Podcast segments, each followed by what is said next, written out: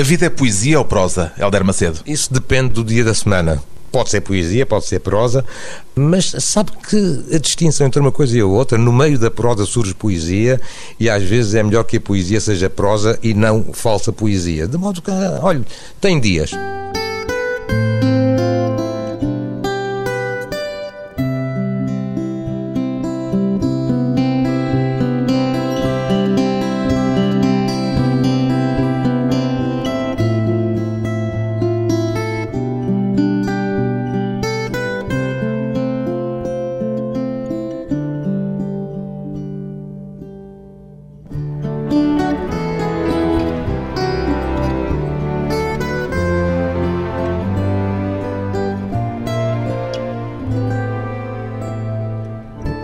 Helder Macedo, 75 anos, escritor e professor universitário.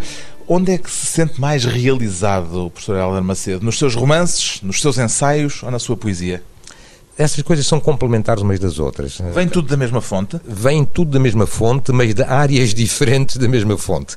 Quer dizer, não há nada pior, sei lá, do que um poeta professoral ou um ensaísta poético, ou um prosador uh, didático. Mas há vasos comunicantes. Há vasos comunicantes e, no fundo, há interpenetrações, mas é uma questão essencialmente de estilo.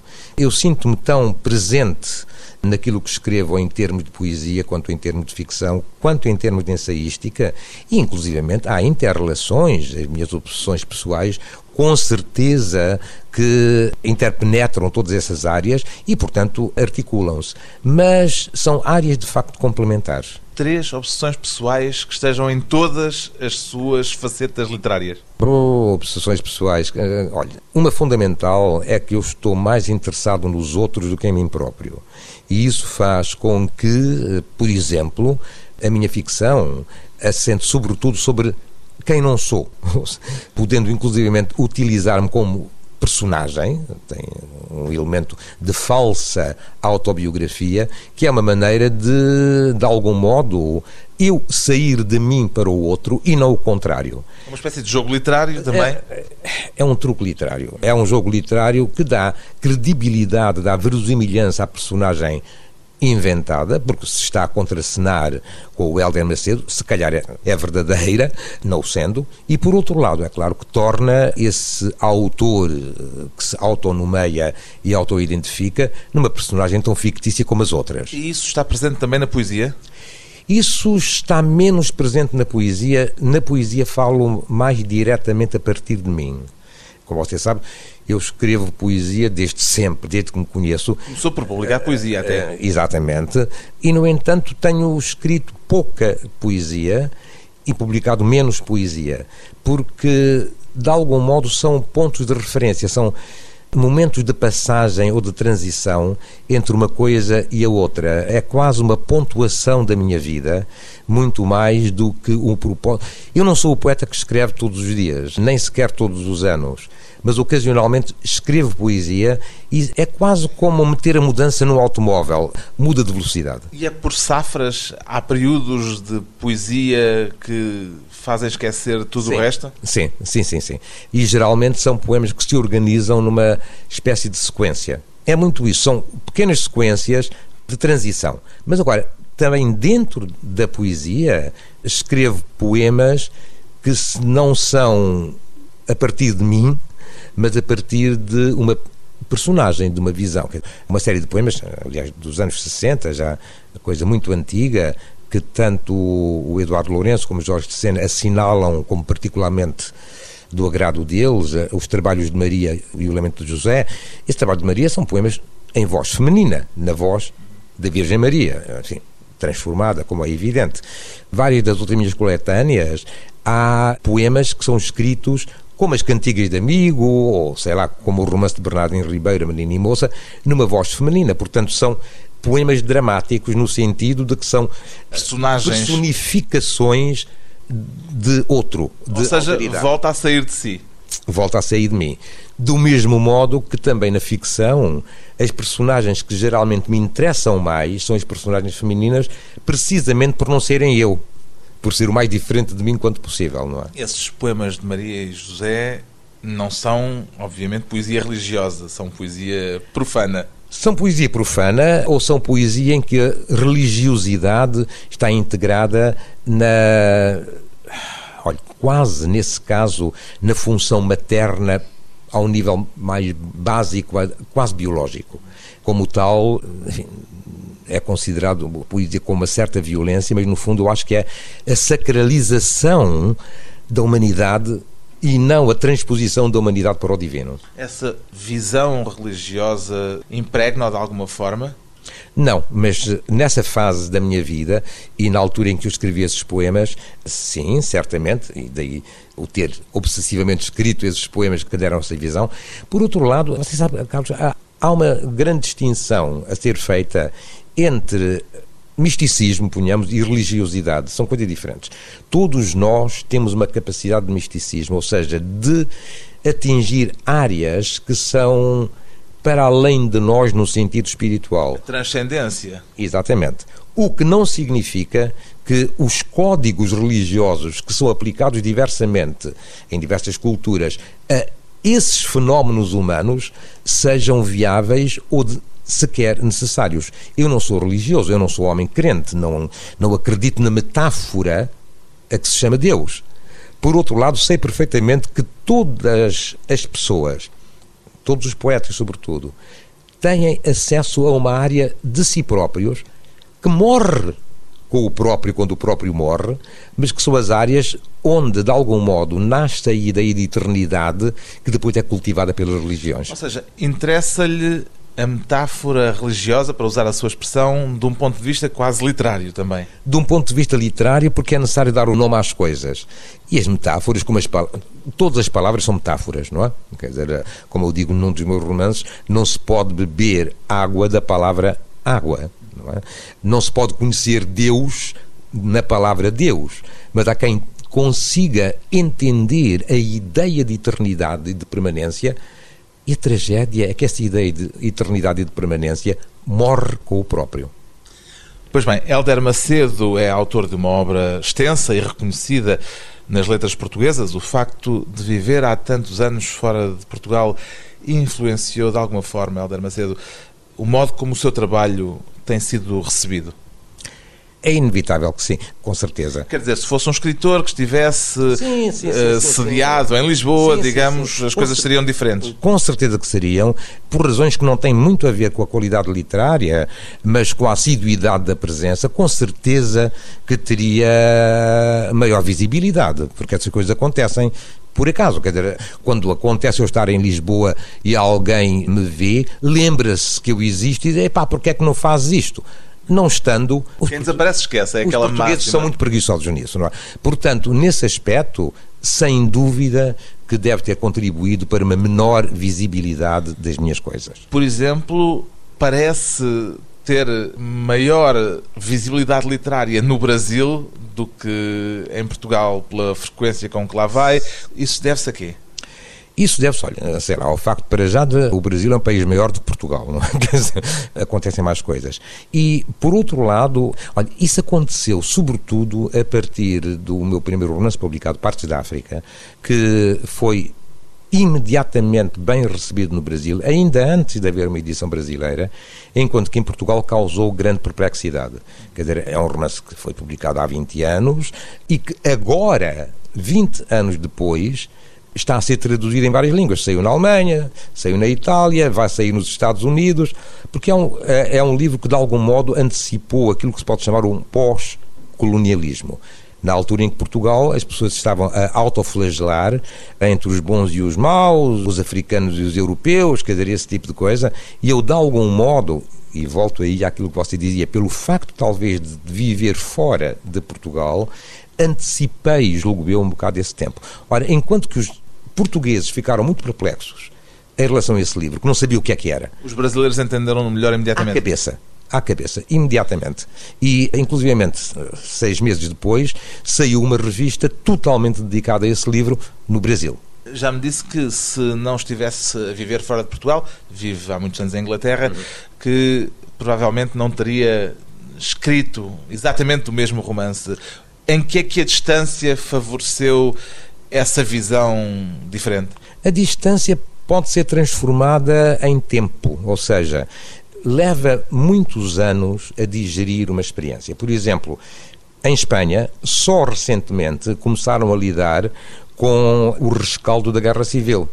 Bom, de algum modo, o facto de eu estar a viver fora de Portugal durante o período da Guerra Colonial, de ter recusado participar na Guerra Colonial, de ter trabalhado juntamente com africanos contra o que eu considerava ser o nosso inimigo comum, ou seja, o regime ditatorial que havia em Portugal nessa altura, de algum modo eu comecei a pensar logo então em termos pós-coloniais. Como em Portugal certamente também está a acontecer, mas 10 ou 15 anos depois. Não? É? A experiência digere-se melhor com tempo e com distância. Depois de uma breve pausa, voltamos com Hélder Macedo e Portugal visto de fora.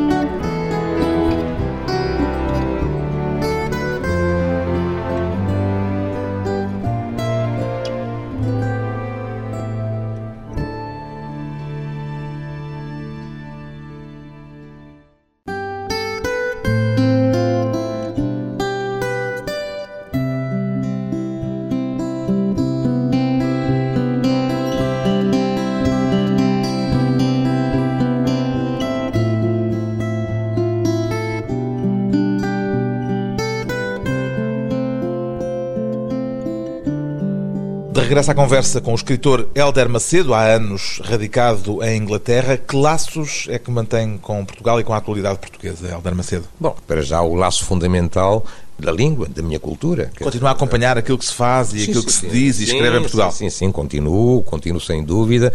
Vejo na internet os jornais portugueses, fico ainda mais careca do que já estou arrepelado, arrepelado com tudo isto que está a acontecer. E é claro, continuo atento à literatura portuguesa, em grande parte, enfim, eh, como sabe até há poucos anos, estava como professor catedrático de estudos portugueses no King's College, portanto até por dever do ofício, não é? Mas por gosto também, quer dizer Sabe, ser português é uma coisa muito complexa e muito complicada, porque nós temos uma cultura antiquíssima, uma língua riquíssima e uma cultura capaz de integrar elementos vários, sejam africanos, brasileiros, enfim, orientais, na nossa cultura. Uma cultura muito mais rica do que nós somos individualmente, não é? Ah, Alguma explicação para isso? Sim, acho que sim. Nós somos uma cultura híbrida, uma cultura mestiça.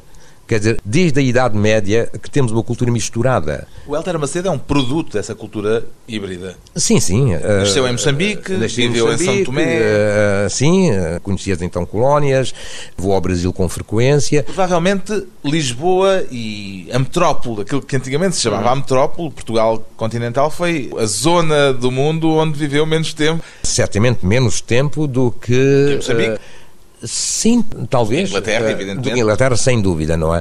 Mas Lisboa foi para mim a experiência crucial porque foi aqui em Lisboa que eu passei a minha adolescência.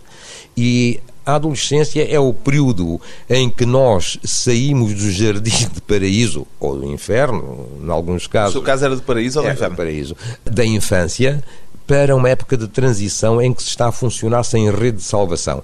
Ora, eu sinto-me em Lisboa mais em casa do que em Londres, estranhamente, embora tenha vivido em Londres muitíssimo mais tempo. Ainda reconhece a Lisboa da sua adolescência? Sim, de vez em quando há assim umas surpresas e tal, mas eh, sim, certamente. Quer dizer, eh, é uma cidade onde me sinto em casa. Aceita que lhe chamem estrangeirado? Sempre me chamaram, mesmo quando vivia cá. Quer dizer, uh, quando eu tinha cabelo, eu era arruivado, louro, esse tipo de coisa. Sempre diziam, ah, tens um ar estrangeirado. Mas o que é um ar estrangeirado em Portugal? A minha família é de trás dos montes, somos todos russos. não, não. Sempre fui considerado estrangeirado, mas eu acho que os portugueses são estrangeirados. Quase por definição. Somos uh, uma cultura muitíssimo ampla. Agora, somos também uma cultura de memórias curtas.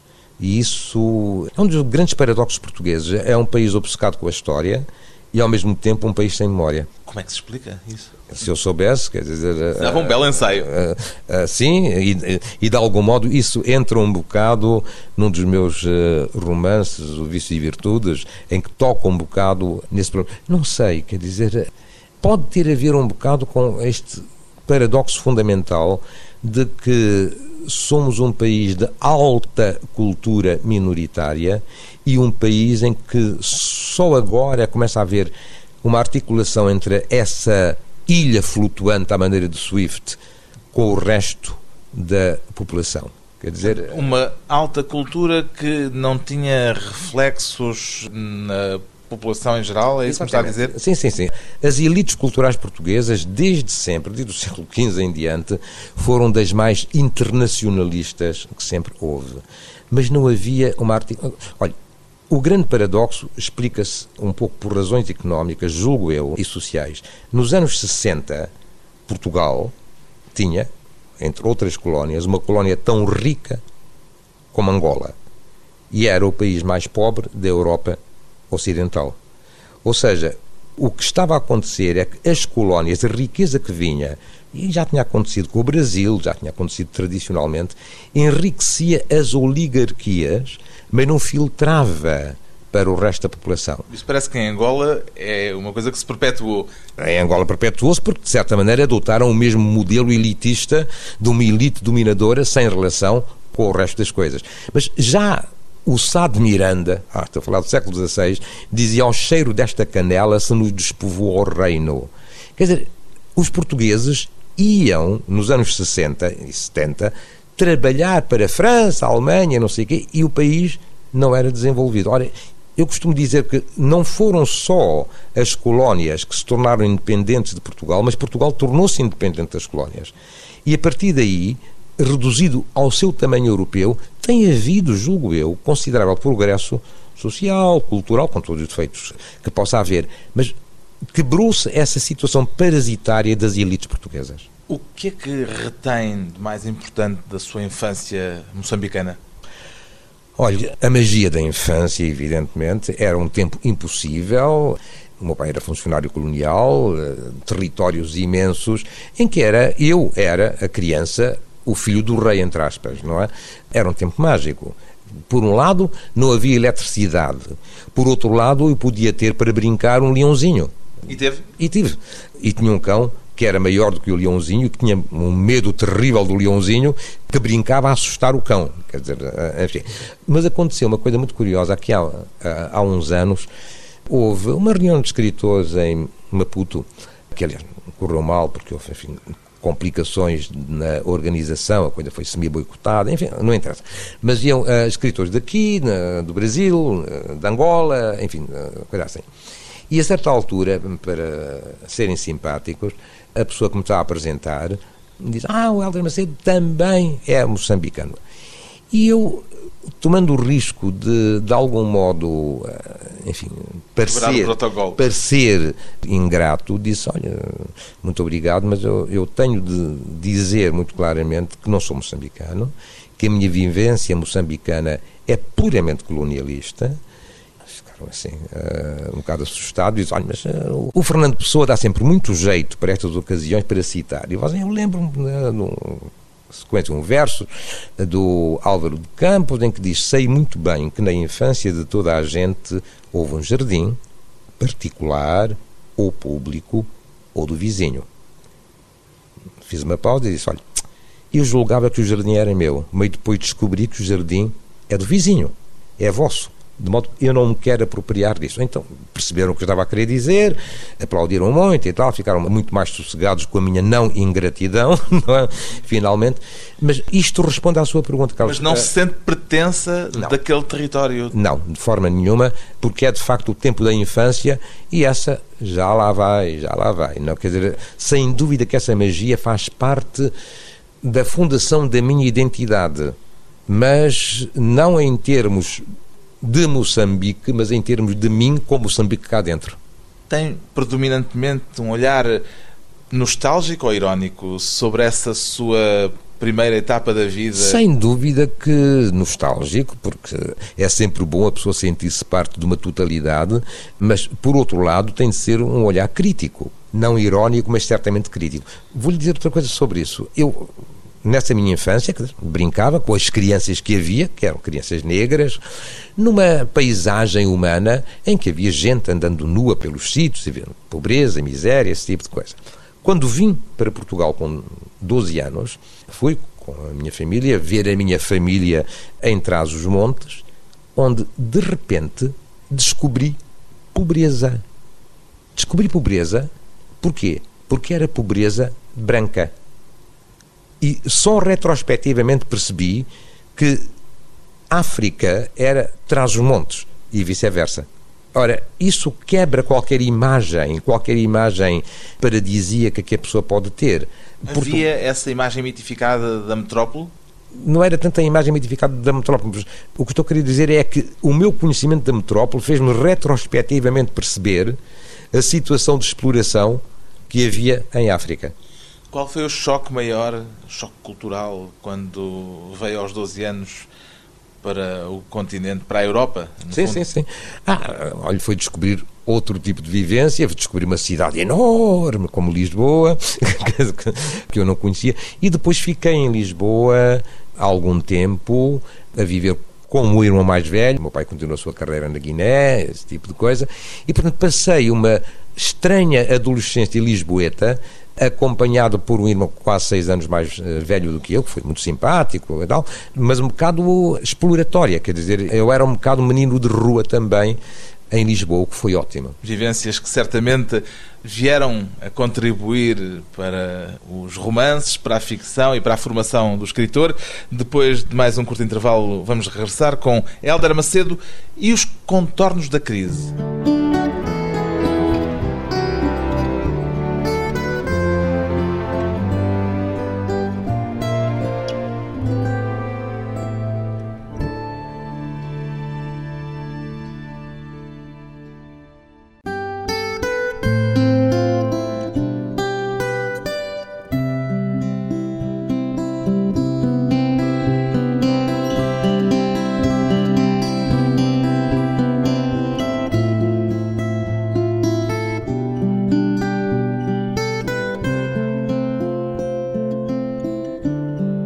Convidado hoje para a conversa pessoal e transmissível o escritor Hélder Macedo, autor de romances, poesia, ensaios, mas também de reflexão política e com uma passagem em tempos pela política ativa. Essa sua experiência, ainda que muito breve, ensinou-lhe alguma coisa sobre os meandros do poder, Hélder Macedo? Ensinou-me que melhor é evitar os meandros do poder, não é? Mas como você disse, foi uma experiência breve. Esteve rápida. no governo de Maria de Lourdes Pintacil, que foi um governo episódico, de três meses para aí. Sim, chegou aos quatro meses e um bocadinho, mas foi um governo sui generis, com uma primeira-ministra também nada habitual em termos da política geral. Portanto, era tudo uma experiência e uma descoberta. Era, e era uma pessoa muitíssimo interessada na cultura, o que era extremamente importante. Percebi nesta altura que há coisas que podem ser feitas e há coisas que, por mais que a gente procure fazer, não consegue. Mas serviu-me um bocado de vacina, ou seja, foi a vacina para eu deixar de ser político, porque eu vivia a, a ideia de ser político interveniente no sentido governamental eu tinha de fazer essa experiência, fui convidado e fiquei muitíssimo lisonjeado com isso, porque de algum modo era o corolário de toda a minha atividade política anterior, sabendo perfeitamente que havia pouco que se podia fazer em, nos tais famosos 100 dias, que foram 110 ou 120, ou lá o que é que foi, mas foi interessante, mas, mas algumas coisas foram feitas. Apesar Gostou da experiência? Gostei, sim, ah, sim, foi uma experiência importante. E há duas coisas que ficaram, dentre muitas coisas que podiam ter sido feitas. Você sabe, aconteceu uma coisa muito estranha. Depois do governo da Maria Luz Pintacilo, houve a eleição do governo da AD, que fez uma coisa sem precedentes em democracia, que foi abolir todas as medidas legislativas do governo anterior. Olha, isto em democracia não se faz, é uma coisa incrível. Bom, mas na área da cultura houve duas coisas que não conseguiram abolir porque já estava feito e comprado. Um foi a compra do prédio da Cinemateca Nacional, com a minha assinatura no governo. Da Barata Salgueiro? Exatamente. E a outra foi a criação do Museu de Arte Contemporânea, de Arte Moderna, no Porto, instalado no Soares dos Reis, que depois foi reciclado e amplificado em boa hora em Serralves, não é? Quando eh, passa por essas duas instituições ainda recorda essa experiência governativa com não, algum sentimento particular? Com uma certa ironia, porque o nome da Maria de Lourdes e o meu nome foi abolido disso. Não há o menor crédito público dado nem a uma coisa nem a outra. Como não conseguiram destruir o que estava feito, a coisa foi apropriada e obliterada. O que é curiosíssimo. Aliás, o Egito Gonçalves, um excelente poeta Egito Gonçalves, num volume de homenagem à Maria de Lourdes Pintacilgo, registra esse facto, terminando eliminado o nome e as circunstâncias para que reine a paz em Varsóvia. Bom, mas isto para lhe dizer que é mais importante que as coisas sejam feitas do que desfeitas. Mas olha, vou-lhe dar outro exemplo também. Este é perfeitamente extraordinário. Como todas as medidas legislativas, inclusive de despachos, foram suspensos e abolidos, havia um, uma galeria de arte contemporânea em Belém, não sei se se lembra, onde estava o painel do 25 de Abril, pintado por 48 pintores, cada um com o seu quadrozinho e tal marcando os 48 anos de ditadura. Foi aquela galeria que ardeu? E eu vou-lhe dizer porque é que ardeu. O diretor da galeria, quando eu estava na Secretaria de Estado, veio-me dizer que a instalação elétrica estava precária, estava em mau estado, e eu mandei fechar a galeria para reinstalarem. Ora, como isso veio do governo da Maria de Lourdes Pentasilgo, que era não existente, essa disposição banal, de rotina, foi suspensa. E, portanto, Abriram a galeria e ardeu. Tem mágoas políticas? Oh, não, quer dizer, ouça, pá, na altura fiquei furioso por causa do quadro, não é? Que era de facto um quadro interessantíssimo. E havia também uma grande coleção de cartazes Bem, que era importante. Mas isto, se você quiser, leva-me a ter um profundo desprezo pelos políticos profissionais, que são no fundo uns capangas para, para quem não há saúde. Pá, não é? Parece-lhe que a política a maneira de fazer política eh, mudaram substancialmente de então para cá ou no essencial mantém-se tudo na mesma? Não, não se mantém na mesma, porque nessa altura ainda era dentro do espírito da mudança, quer dizer, estava, foi, o governo foi em 79, 80, cinco anos depois da mudança política, a tentativa de instalação de, sei lá, de estruturas democráticas, esse tipo de coisa. Portugal entrou, depois disso, numa profissionalização da política, é uma democracia ah, nem muito mais corrupta, nem muito menos corrupta do que outras, nem muito mais eficiente e bastante menos eficiente em alguns aspectos do que outras, mas é um país de rotina, é um país normal nesse aspecto, não é? E diz e, isso com algum apreço, apesar de tudo. Com algum apreço e com a mágoa de não se ter conseguido melhor do que isso. É pena, porque quando há rupturas, há a oportunidade de construir uma coisa nova. E, de facto, nós seguimos modelos, enfim, que mais ou menos funcionam. Não somos tão maus como a Grécia, pelo menos não apresentámos números falsos para entrar no euro, não é? Mas cá estamos nesta situação meio triste, não é? Qual é o primeiro significado para si da palavra crise?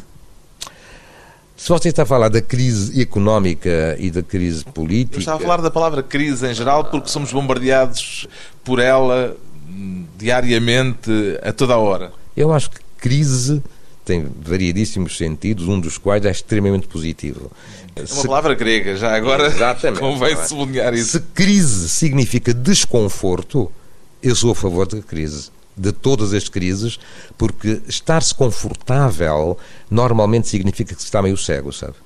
E nesta altura, nesta circunstância, esse desconforto pode ser produtivo?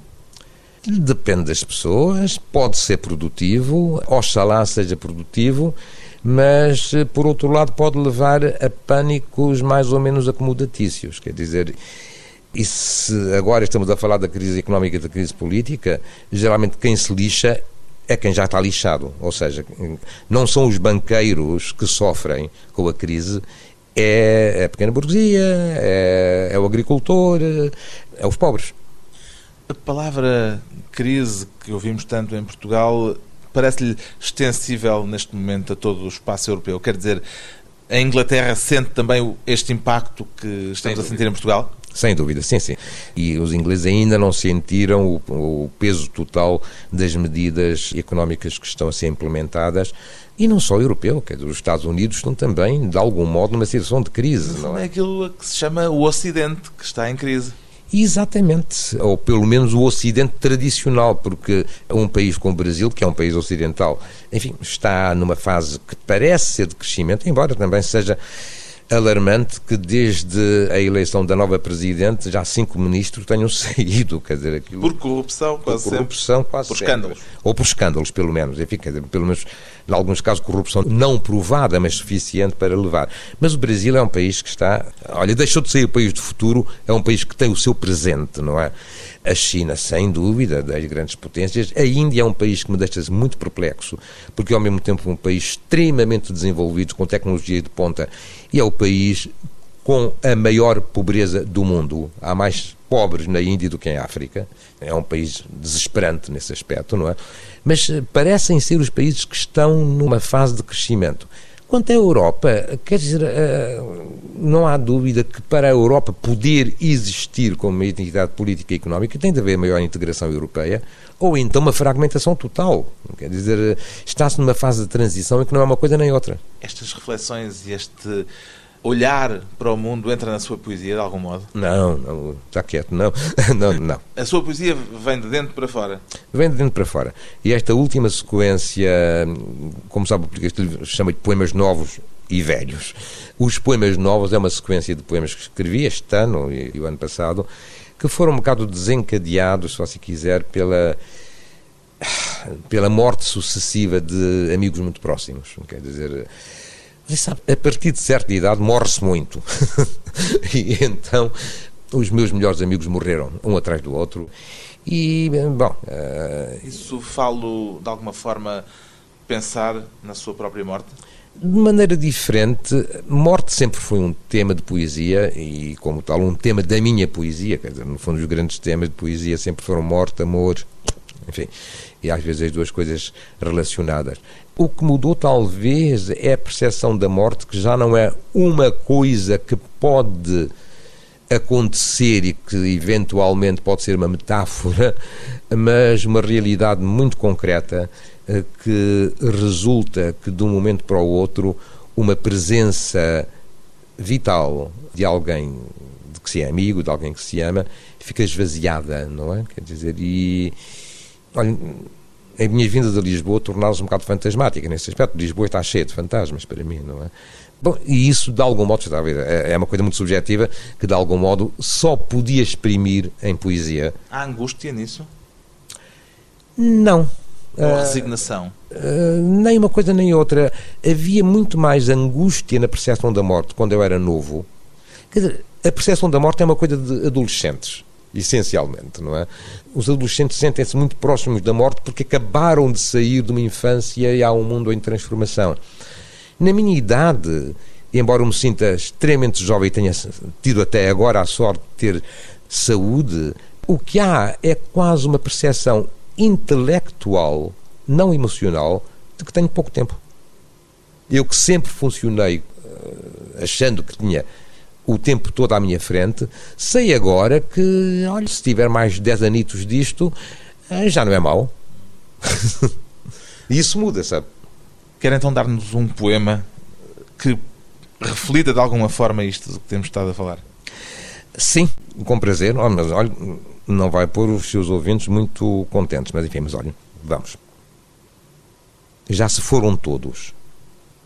Quase todos Nunca pensei que tantos se desfizessem assim antes de mim. Um dia destes, alguém vai-me telefonar com a notícia de que também eu, a perguntar se já sabia.